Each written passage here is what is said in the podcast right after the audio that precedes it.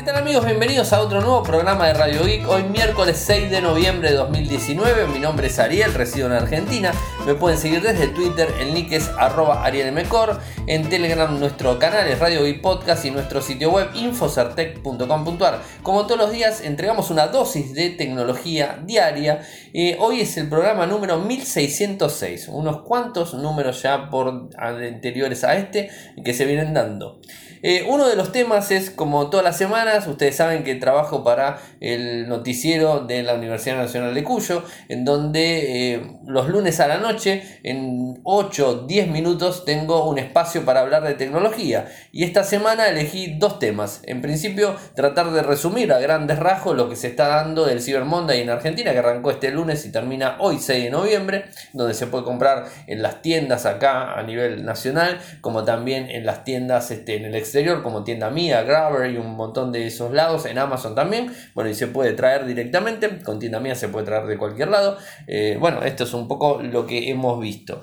Y después hablé y mostré más que nada el Galaxy Note 10 Plus que tengo en mi poder, lo estuve mostrando un poco en el escaso tiempo que tuve para poder mostrar alguna que otra cosa del teléfono, mostrarlo, contarles un poco algunas impresiones muy bajas. Esta semana voy a estar realizando el podcast review del Galaxy Note 10 Plus, así que estén atentos porque lo van a tener disponible. O sea, seguramente el lunes va a estar disponible para la descarga o el fin de semana. Eso depende de mis tiempos, pero va a estar disponible entre esta semana y la próxima. Así que bueno, eso por un lado. Pero quizás una de las noticias más importantes del día de hoy es que al fin eh, WhatsApp implementó en todas, las, este, en todas las versiones de Android y iOS la posibilidad de manejar eh, el tema de los grupos, o sea, cómo eh, vamos a poder eh, permitir que nos sumen o que no nos sumen a un grupo. Porque hay veces tenemos algún tipo de compromiso que puede llegar a ser un compromiso familiar, un compromiso laboral o cualquier tipo de compromiso en donde no podemos decirle, a, digamos, o salir de un grupo que nos ingresaron. Y a veces se torna bastante molesto cuando estamos en un grupo que no queríamos estar y de repente entramos a recibir mensajes y mensajes y mensajes de forma constante y que la verdad no está bueno y nos hace perder mucho tiempo. ¿Cómo que no? O sea, eso es uno de los puntos más importantes. Entonces, este, ¿no estaría mejor del vamos y de ahora en adelante poder setear, eh, digamos, quién nos va a poder subir en un grupo y quién no nos va a poder subir en un grupo. Hasta el momento, cualquier persona que estaba ahí y que tenía nuestro número de contacto podía sumarnos en un grupo. Cualquier persona. Hoy por hoy ya no pasa eso. Tenemos tres opciones. Nos puede por default eh, sumar cualquier persona, solamente nos puede sumar los contactos o mm, nos puede sumar eh, e, excepto algún tipo de contacto. Es decir, nos puede sumar cualquier persona y excepto algún tipo de contacto. Esto es un poco, se me traba la palabra, pero no importa, disculpen. Eh, están estas tres funciones. Ahora, ¿cómo se activa? Subí un videito cortito de 30 segundos en donde les muestro cómo se activa, a dónde hay que ir para hacer la configuración ¿Qué hay que hacer? Muy simple, ir a eh, WhatsApp, abrimos en las tres puntitos que tenemos en el lateral superior derecho, vamos a hacer clic en el mismo, nos encontramos con ajustes, con cuenta y con privacidad. Dentro de privacidad hay una opción que dice grupos, hacemos clic en grupos y tenemos las tres opciones. Está, eh, como les dije, de las tres opciones están mis contactos, es decir, no puede aceptar todo el mundo, o sea, todo el mundo nos puede sumar mis contactos únicamente y mis contactos excepto tal persona. Es decir, podemos poner ese familiar o ese contacto que tenemos que es bastante molesto y que suele sumarnos a un montón de grupos, eh, digamos, este, de amigos o lo que fuere. Bueno, es, podemos decirle que él no nos pueda sumar más a ningún lado. Y no va a poder sumarnos, entonces no, no va a saber cuál es el motivo, simplemente no va a poder sumarnos. Está bueno de esa manera porque de esa forma vamos a poder seleccionar quién va a poder interactuar y quién no va a poder interactuar con nosotros y quién va a poder sumarnos o no. O sea que hoy ya terminaría el trágico problema de los, digamos, los grupos en donde nos suman sin que nosotros querramos. Por default, como les dije, va todo el mundo nos puede sumar a cualquier lado. O sea, vayan y seleccionen, aunque sea solamente los contactos. Así al, menos es el filtro medio que podemos llegar a tener. Y después, este, bueno, seleccionamos y decimos queremos o no queremos estar en el grupo y lo vamos manejando nosotros, nos salimos y ese tipo de cosas. Después, ¿qué más tenemos? Muchos, muchas filtraciones. Hoy tenemos bastantes filtraciones. Por un lado, la filtración viene del lado de Motorola en donde vemos que va a tener Android 10, el Motorola One, Zoom y el Motorola Z4. O sea, los dos dispositivos que son tope de gama de la empresa van a tener actualización Android 10 y está, digamos, este, certificado. ¿Por qué está certificado? Porque justamente en el sitio web de Wi-Fi Alliance figuran los dos modelos en código, obviamente, de Motorola, los códigos que trae Motorola por modelo, o sea, no por nombre, sino por número, están figurando como que van a tener actualización, como que ya tienen pautada la actualización de Android 10. Recuerden que Motorola es una empresa que decidió hace bastante tiempo dedicarse a la gama media y gama media premium de entero y no ir a la gama a competir en gama alta. Si bien eh, utilizan features de gama alta, como puede ser en el Z4 los mods o como puede ser en el Z4 el mod 5G, eh, pero eh, por ejemplo en el, Moto Z, el, Motorola Z, ah, disculpen, Motorola One Zoom, me costaba, el Motorola One Zoom que tiene las cuatro cámaras, o sea, es un, digamos, es un, digamos, un accesorio premium, es una cámara, directamente una cámara, digamos, profesional que tiene cámara de fotos, aclaro, que tiene el dispositivo incorporada y que puede manejar, digamos, diferentes formatos, el zoom, el zoom híbrido de 10, el, el wide, el para lo que sería, hoy ando trabado con las palabras, ¿eh? el formato wide para lo que son las fotos o para filmar también. Eh, y lo que sería digamos, la cámara de 48 megapíxeles que tiene con el modo Night Vision que lo hace para modo nocturno una muy buena opción. O sea ese tipo de cosas la tiene y bueno funciona. Ya hemos hablado de eso. Eh, tenemos un podcast review del Motorola One Zoom. Eh, además les conté digamos, la dificultad de cambiar de cámara de un lado al otro. Pero bueno no importa. De cualquier forma son equipos de gama media premium con este, digamos, funciones que están tomadas de la gama alta ¿no? y la en una gama media. ¿Y por qué hago toda esta, este, digamos, esta introducción? Porque justamente no está pasando eh, que los microprocesadores superen la gama 800. Antes sí tenía la, la, gama, la Z en su momento, la Z común, Z, no el Play, sino Z común, era de la gama 800, ahora Z4 no y digamos, este, la gama X era de la línea 800, ahora no, no hay gama X directamente, está la, la Motorola One directo y los microprocesadores que está utilizando son eh, en ambos dispositivos, en el Z4 o en el One Zoom, el 675 de Snapdragon, o sea, ni siquiera un 700, es decir, no le está dando tanta importancia a los microprocesadores de gama alta y está enfocándose en gama media y gama media premium. Ahora, que la gama media y gama media premium en estos dos dispositivos, que son los topes que tiene ahí, tengan actualización Android 10, es una muy buena opción. Estaremos atentos a ver cuando este, estén funcionando, cuando vayan a descargarse las mismas. Recuerden que el Motorola One Zoom y el Motorola Z4 Ninguno de los dos están dentro del programa de lo que sería Android One, son Android Stock de Motorola. Así que bueno, estaremos atentos a ver cuáles otros dispositivos se van a sumar a todo esto. Mientras tanto, son los únicos dos que estarían con Z eh, con Android 10 eh, disponibles en muy poco tiempo. O sea que lo tendremos en mes de noviembre o diciembre estarían disponibles en la versión. Eh, que de hecho el One Zoom cuando presentaron, lo presentaron en, este, en la IFA y lo presentaron aquí en Argentina para toda Latinoamérica, dijeron que tenía digamos, este, garantizada en este mismo año Android 10 disponible. Así que bueno, es una buena, una buena noticia para el que compró el dispositivo o sea, el Z4 se vendió mucho en Estados Unidos y Europa, en Argentina para nada, en Latinoamérica muy poco. Eh, o sea, de hecho no se vendió de forma oficial. Eh, está de forma, digamos, por distribuidor, por este importador, pero no de forma oficial. En cambio, el Motorola One Zoom está a nivel mundial este, distribuido. ¿Qué pasa con la gente de Redmi? Bueno, presentó el Note 8T, no es ni más ni menos que el Redmi Note 8, nada más que con una adicional que trae el NFC, o sea, es lo único que está trayendo. No hay grandes diferencias, sigue siendo un teléfono de 6.3 pulgadas Full HD+, no tipo gota, la cámara selfie de 13 megapíxeles, una cámara principal trasera de 4 cámaras, una cámara principal de 48 megapíxeles con un foco de 1.8, un disparador ultra amplio de 8 megapíxeles con un foco de 2.2, una cámara macro de 2 megapíxeles y una cámara de profundidad de 2 megapíxeles. El microprocesador es un Snapdragon 665 3 GB o 4 GB de RAM, hasta 128 de almacenamiento interno, una batería de 4000 mAh.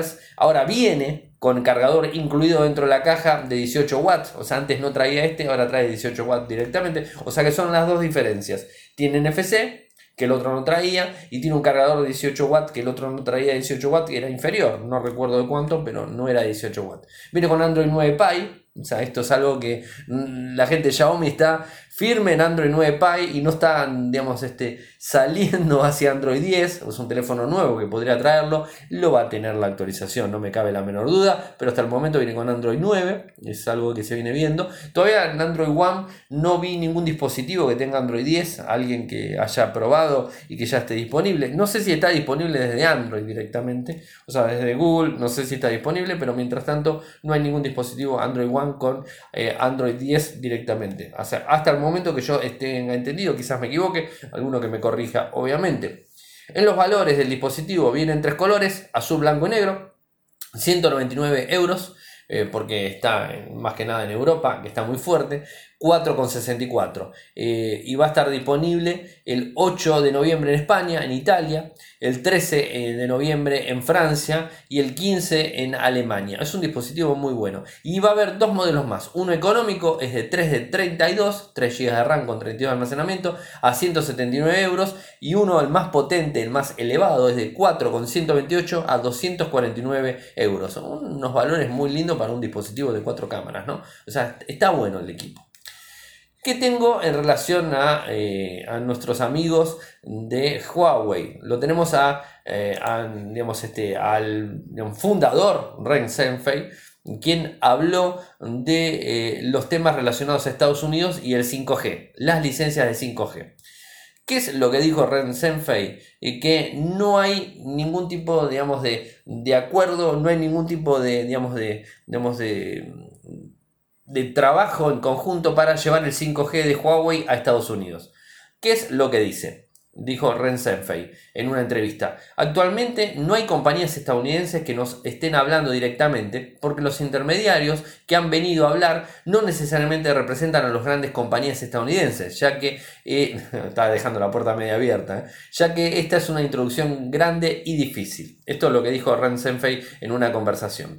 Solo cuando alguien esté dispuesto a venir a discutir este tema, con nosotros encontraremos un banco de inversión que nos ayude a encontrar un intermediario para discutir el acuerdo, el contrato y la cooperación, pero aún no hay ningún acuerdo ni ningún tipo de trato que se esté dando vueltas. Esto, ¿en base a qué vino? Vino a un, este, digamos, este, unos dichos del vicepresidente senior de la junta directiva eh, de Huawei, Vincent Peng, que había hablado y había dejado caer de alguna forma que eh, Estados Unidos, algunas de las compañías de Estados Unidos estaban en, en cooperación o estaban hablando con Huawei para tratar de inyectar las, este, las antenas y la infraestructura 5G en Estados Unidos. O sea, esto es lo que había dado a entender eh, Vincent Pong y bueno, al parecer no, nada que ver. O sea, no, no, hay ningún tipo de acuerdo ni ningún tipo de, de historia. Ahora, Renseife es como que lo deja lo deja medio entrever eh, la apertura, o sea, inclusive cuando le preguntan sobre Donald Trump, dice que ciertamente le daríamos una cálida bienvenida si es que Donald Trump quisiera hablar con Ren Zhengfei eh, por el tema de, eh, de, Huawei y todo el veto que le hicieron el Entity List que le hicieron desde Estados Unidos, así que de alguna manera está toda la historia. Desde mayo que, que Huawei está con los problemas eh, relacionados a, al, digamos, al, comercio que tiene Estados Unidos con China, está pegado Huawei como empresa más del PBI más alto de, China, está pegado directamente al problema que tiene comercial la gente de eh, Estados Unidos, o sea, mejor dicho, Estados Unidos con China y los intercambios que hay por esos lados comerciales. Así que bueno, estaremos atentos a ver qué es lo que sucede, pero mientras tanto, Ren Zhengfei dijo que no, no va a haber nada detrás de esta cuestión. Un problema que se viene y es muy inminente y que ya Google lo viene diciendo hace mucho tiempo es el no usar eh, digamos, los, eh, los, sitios web con accesos y con digamos, la web en sí con HTTPS, el formato de seguridad. Lo cual tengo que hacer la primera salvedad. Eh, tener un sitio web con HTTPS, o sea, un sitio entre comillas seguro, no significa que sea 100% seguro. De hecho, no significa que sea seguro. Lo que significa es que el, tráfico ida y vuelta desde nuestro navegador hasta el servidor web va encriptado. O sea, es lo único, va cifrado, mejor dicho. Va cifrado de un lado al otro. Eso no quiere decir que ese cifrado puede ser roto, ese cifrado sea vulnerable, ese cifrado sea endeble o ese cifrado sea fuertísimo y no se pueda romper de ninguna manera. Es un protocolo de seguridad. Es un protocolo de seguridad que se pone el HTTPS, como el HTTP es también un protocolo de seguridad. El HTTPS es un protocolo de seguridad que se está llevando adelante para tratar de securizar mucho más los sitios web. Nada más que eso. Google viene trabajando fuertísimo en su navegador Chrome y en su, digamos, en sus resultados de búsqueda también. Viene trabajando muchísimo para eh, que los sitios web migren hacia el HTTPS. La gran mayoría no lo está haciendo, o sea, mejor dicho, la gran mayoría lo está haciendo. Una minoría no lo está haciendo y bueno, esto, digamos, puede llegar a tener un problema dentro de muy poquitito tiempo. ¿Y cuándo va a tener problema? Cuando se lance la versión 80 de Google Chrome. Porque la versión 80 de Google Chrome, que va a estar siendo lanzada eh, a mediados de diciembre más o menos de este mismo año, lo que va a tener es un bloqueo de qué? Un bloqueo de las imágenes que no estén en enlaces URL HTTPS, eh, videos, los iframe famosos o los códigos que vienen directamente de sitios web o de, de enlaces en general, de servidores en general que no tienen servicios HTTPS. Es decir, si vos tu imagen la tenés en un servicio o viene de un iframe que no es HTTPS, va a estar bloqueada desde el navegador 80 por default. Desde Google Chrome 80 eh, va a estar bloqueado directamente. Entonces, ¿qué va a pasar? Por default va a ir bloqueado. Te va a estar avisando que está bloqueado porque te va a aparecer una crucecita en roja en el lado derecho arriba, en la parte de la, barra del buscador. Vamos a poder hacer clic y decirle permitir siempre. Pero si le decimos permitir siempre, nos va a volver a aparecer que nuestro, este sitio web no es seguro cuando quiera mostrar la imagen. El problema, ¿saben dónde va a estar? El problema va a estar en los sitios web que muestran imágenes por default y que al no estar las imágenes en formato seguro en HTTPS, no se van a mostrar directamente. Por más que el sitio web sea HTTPS. Entonces, ¿qué es lo que quiero decir? Un sitio web puede estar siendo HTTPS, pero las imágenes estén volcados en un servidor FTP, que es un FTP sin seguridad, o sea, sin el, el certificado SSL. Entonces esas, esas imágenes no se van a mostrar por default, van a quedar bloqueadas. Esas imágenes por un lado. Y después también puede haber un contenido en un iframe directamente, que es un código que se inserta en un sitio web, en una página o en, una publicación. Y si no es HTTPS, no la va a mostrar. Así que los, este, este bloqueo va a ser paulatino, va a arrancar de a poquitito y en diciembre con la versión 80 empieza con todo esto. No sé qué va a terminar pasando. Lo que debería estar pasando es que eh, se debería migrar completamente a HTTPS y eliminar todo este tipo de problemas que andan dando vuelta. Pero bueno, este, es una historia que no la, no la podemos este, definir nosotros y nosotros simplemente desde Radio Geek y desde Infocertec lo que hacemos es contarles las situaciones y las cosas que vienen pasando. Y cada uno decide y hace lo que quiere. Cada administrador de sitio web decide si va a modificarlo o no va a modificarlo. Y una noticia que me llamó muchísimo la atención y que me sonó mucho, por la diferencia de tamaño, o sea, porque hablo de Xerox y hablo de HP. Hoy lo publiqué en Twitter y en Instagram, en nuestra cuenta Ariel Mecor. Eh, en Instagram y en Twitter es la misma. Eh, lo publiqué ahí y dije, bueno, parece que Xerox plantea, se plantea adquirir HP Inc. HP Inc., las impresoras famosas, bueno, parece que se la plantea. Y digamos, Xerox si bien es una, empresa que fue innovadora en su momento, de empresa de la cual salió, si vamos a decir claro, de la empresa que salió la interfaz gráfica que conocimos de Windows en principio, ¿no? O sea que se la robaron a Xerox en su momento, la historia lo dice, en los piratas de Silicon Valley lo pueden ver perfectamente. Eh, Xerox es una empresa, digamos, importante, pero, digamos, este, no, es, no tiene el volumen y no es tan grande como lo es HP. Y HP tiene muchísimas más divisiones. HP Inc., si bien se dividió, eh, tomó un nuevo presidente hace poco, el primero de noviembre, de hecho, entró un nuevo presidente, eh, un CEO nuevo, y porque se fue el otro. Y bueno, al parecer la gente de Wall Street Journal está diciendo eh, que Xerox podría hacerse con HP Inc. directamente. Lo que indican desde el Wall Street Journal es que no hay garantías de que Xerox prosiga con oferta, con una oferta o que eh, al hacerlo tenga éxito. Es decir, Xerox estaría intentando comprar HP. No sé si HP está queriendo vender, eso es lo que no entiendo mucho. Eh, pero bueno, o sea, es un, es, un tema, es un tema complejo y es un tema de negocios que nosotros no lo manejamos. Simplemente quería contarles, en bolsa HP supera los 27 millones de dólares es un movimiento mucho mayor de lo que puede llegar a tener Xerox en su momento, pero no sé cómo va a ser la oferta, no sé cómo se va a manejar y bueno, estaremos atentos a ver toda esta información. Así que bueno, cualquier cosa les estaremos reportando por aquí. Popcorn Time. Yo no sé si lo conocen a Popcorn Time, pero es un servicio que nació en el año 2014 y que permitía enlazar eh, digamos, eh, archivos torrent de la web directamente y mostrarnos películas o series directamente desde un front gráfico que se llamaba la aplicación justamente Popcorn Time. En 2014 nació todo esto eh, y bueno, el problema que está teniendo ahora, más allá de que lo quisieron bloquear de forma constante, o sea, como si me imaginarán, se quiere bloquear de forma constante, eh, pero no han tenido mucha suerte. ¿no? Ahora, ¿qué sucede? Bueno, parece ser que el sitio oficial donde estaba el proyecto oficial, que era popcorntime.sh, eh, fue bloqueado, o sea, figura como bloqueado el sitio.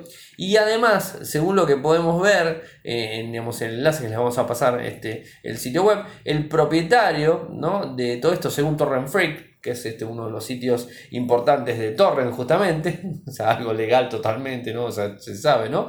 Eh, hay un email recibido donde habla directamente de que el, digamos, el, el dueño de Popcorn Time podría haber sido detenido en Túnez y que le habían incautado computadoras, efectivo, eh, digamos, este, smartphone y bueno, un par de cosas más. O sea, no muchas cosas. O sea, por lo que veo, miles de euros sí. Dos teléfonos, una computadora del portátil, es la imagen, un pendrive, este, un USB-C o un, digamos, este, un, disco externo ahí dando vueltas y no mucho más. No se ve que sea iPhone, así que bueno, este es un poco la información. Estaremos buscando más data y ampliando, obviamente eh, los servicios, si tienen Popcorn Time, lo van a poder seguir usando, porque recuerden que Popcorn Time no eh, comparte contenido directamente, sino lo que comparte son los enlaces de torrent, o sea, comparte enlaces, no comparte eh, contenido, o sea, no tiene el sitio web de Popcorn Time videos, digamos, que estén infringiendo derecho de copyright. Y como es un proyecto open source,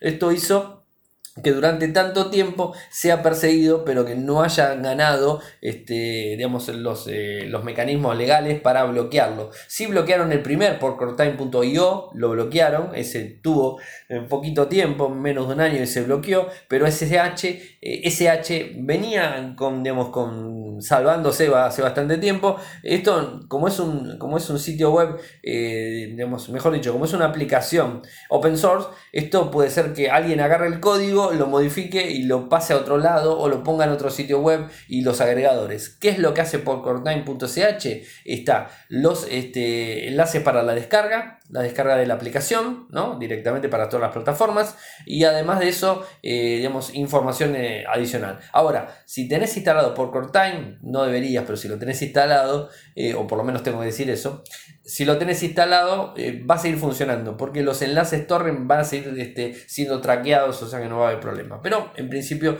esa sería la complicación. ¿Qué sucede con Facebook? Parece ser que nuevamente en el escándalo, y ahora con privacidad. El 5 de noviembre se comunicó que los desarrolladores, algunos desarrolladores, más de 100 desarrolladores de software, pudieron acceder de forma indebida a datos de los usuarios. Entre los datos son la foto del perfil, los nombres eh, y no mucho más. O sea, no es información delicada, ¿no? que sea complicada para el usuario en general. Pero bueno, se accedió de esta manera. Eh, automáticamente Facebook saltó la alarma y digamos, eh, avisó y le dio 60 días eh, a los desarrolladores que tuvieron acceso a estos datos para que eliminen cualquier información, restos de cualquier información de estos perfiles de usuarios, lo eliminen de sus servicios y que no accedan más y van a hacer este, digamos, auditorías para ver si realmente cumplieron con el pedido que le hicieron o con la exigencia, mejor dicho, que le hizo Facebook. ¿no? ahora se pone exigente. O sea, le, le pidió todo esto. Eh, este descubrimiento es lo que hace que elimine a los desarrolladores los datos y le están pidiendo. Eh, ¿Qué es lo que dice directamente? Es, aunque no hemos visto evidencia de abuso, les pediremos que eliminen cualquier dato de los usuarios que hayan retenido y realizaremos autorías para confirmar que lo hayan hecho. Esto lo dijo Konstantinos Pampiltiadus, director de plataformas y programas para desarrollo de Facebook en el comunicado que publicó. Eh, después del escándalo de Cambridge Analytica y todo esto, ahora nos enteramos de esta cuestión. Bueno, es, una, es un tema complicado.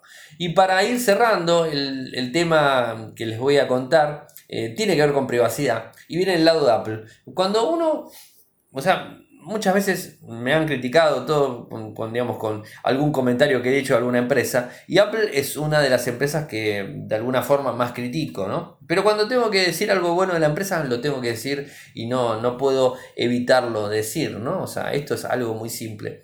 Eh, Apple tiene, como todas las empresas, un disclaimer o un lugar de privacidad, o sea, una página de privacidad para el usuario, donde el usuario puede recurrir y ver qué tipo, cómo manejan la privacidad y ese tipo de cosas. En donde normalmente en cualquier sitio web es una letra muy chiquitita que nos cuesta leerlo, tenemos que agrandarlo con control más, control más, control más, y algunas veces es tan difícil entender por las frases que utilizan, las palabras que utilizan, y digamos, terminamos diciendo, bueno, está todo bien, va, va todo para adelante no pasa nada. Ahora, ¿qué pasa con Apple y su nueva política y página de privacidad? Bueno, la modificó. La hizo de una manera muy, este, muy eh, didáctica, muy simple, muy, este, no es minimalista, sin todo lo contrario, sino se ve muy bien, en donde uno puede acceder a cada, cada apartado, o sea, cada apartado que tiene, y este, de ahí más hacer clic y ver toda la, todo el texto completo de una manera mucho más simple. Está en todos los idiomas, inclusive, en español por ejemplo está, les voy a poner el enlace para que ingresen y lo vean, y, bueno, ha modificado esto, o sea, es un, es un buen punto, y no, no se ha metido en términos, bueno, en los términos se metió este, eh, lo mejor que se puede hacer, eh, y bueno, o sea, no del todo como quisiéramos en un lenguaje coloquial, pero en un lenguaje que se puede llegar a entender, no es tan, tan, este, eh, tan empantanoso, tan, tan, este, tan de abogados para tener que entender los términos de privacidad. ¿Y qué es lo que dice la gente de Apple? Ah, bueno, si quieren entrar, se los digo por las dudas, igual les voy a poner los enlaces como todos los, todos los programas de Radio Geek. Si quieren entrar es apple.com barra es barra privacy, eh, apple.com barra es barra privacy con Y al final, y si no ponen apple.com barra privacy y directamente se los va a mandar al Estados Unidos, ¿no? O sea, esto es simple. ¿Qué es lo que dice? Ni bien arranca, la privacidad es un derecho fundamental. Así arranca el texto. Y de ahí en más empieza a hablar. Y empieza a hablar de los valores, eh, con una breve presentación, donde, mm, digamos, de una forma genérica y clara, explica con un lenguaje claro em, que la privacidad eh, debe ser un tema destacable, em, de concisión y un diseño práctico debe tener, para que el usuario pueda ingresar directamente. De lo confuso pasan a lo difícil, pero claro para, para, redondear la idea de lo confuso, digamos, difícil y confuso, ahora pasan a lo difícil, pero más claro y sencillo de, acceder. De ahí en más, a que entendamos o no entendamos es otro tema. Antes no entendíamos, era confuso, era complicado, era difícil de acceder, y tenía todas las contras. O sea, hoy por hoy la contra que puede llegar a tener es que es más difícil, no tan difícil como era antes, pero ahora este, está en un formato mucho más simple para poder acceder directamente. Eh, y bueno, esto la verdad que es así. Por ejemplo, les digo algo, eh, de Siri, o sea, las privacidades de Siri. Al diseñar Siri partimos de la idea de que eh, conociera al usuario sin revelar su identidad a Apple ni a nadie. Para eso, para usarlo, no, no, hacía falta iniciar una sesión de ID de Apple y el propio dispositivo procesa toda la información que sea posible sin mandarla a los servidores de Apple. Los datos se procesan o guardan en nuestros servidores, se vinculan o identifican, se vinculan a un identificador aleatorio que es una larga secuencia de letras sin números. Esta información nos sirve únicamente para mejorar el funcionamiento de Siri y nunca se comparte ni se vende. El audio de tus peticiones solo se guarda si has elegido compartirlo con Apple para ayudarnos a perfeccionar Siri. Esto es un poco lo bueno. Y hablo de Siri justamente, tomo el ejemplo de Siri porque es algo que vengo criticando hace mucho tiempo, pero no de Siri, se lo vengo criticando de todos, los, eh, todos los asistentes eh, que tenemos virtuales eh, son complicados por la privacidad. Yo particularmente no utilizo ninguno, lo he probado pero no utilizo ninguno eh, porque no, no, lo veo todavía este, digamos, muy seguro para el usuario y aparte lo veo muy invasivo. Más allá de todo eso, Apple lo que te está diciendo es que los datos son solamente utilizados para ellos y para mejorar, se los paso al, español, como quien dice, o al castellano simple, en donde no hace falta utilizar un, un Apple ID para poder loguearte y que funcione Siri. No, hace, no toma ningún tipo de dato del usuario y los usuarios son eh, digamos, entroncados y mandados hacia un enlace en donde eh, va a ser un número, o sea, no va a ser tu número de ID, va a ser un número aleatorio que va a caer con los datos que se va a sacar, o sea, no tiene correlación el número que le va a poner con el número de usuario que tiene, tiene realmente la persona del otro lado que está utilizando el servicio. Eso por un lado. Además, no se guarda si es que no le decís que se guarde y que lo compartas con Apple y además no se vende la información. Eso es lo que están diciendo completamente. Es simple, liso y llanamente palos y palos y palos para Facebook y para Google. O sea, es este, fuertemente para Amazon, para Amazon, para Facebook y para Google. Son palos directos, directos. Más que nada Amazon y, Google, que son los dos más, este, más fuertes en todo eso. Y para Facebook también, ya que estamos, este, no queda otra. Pero bueno, esto es un poco la política. Si quieren entrar al sitio web van a encontrar más información al respecto. Eh, espero haber cubierto todos los temas del día de hoy. Eh, como siempre saben que pueden seguirme desde Twitter, mi nick es arroba arielmecor. Eh, digamos, este, ahí estamos para poder responder cualquier cosa que quieran hacer. En Twitter, en Instagram y mi correo electrónico es arielmecor.gmail.com. En Telegram nuestro canal es Radio y Podcast, nuestro sitio web infosarten.com.ar. Muchas gracias por escucharme y será hasta mañana. Chau.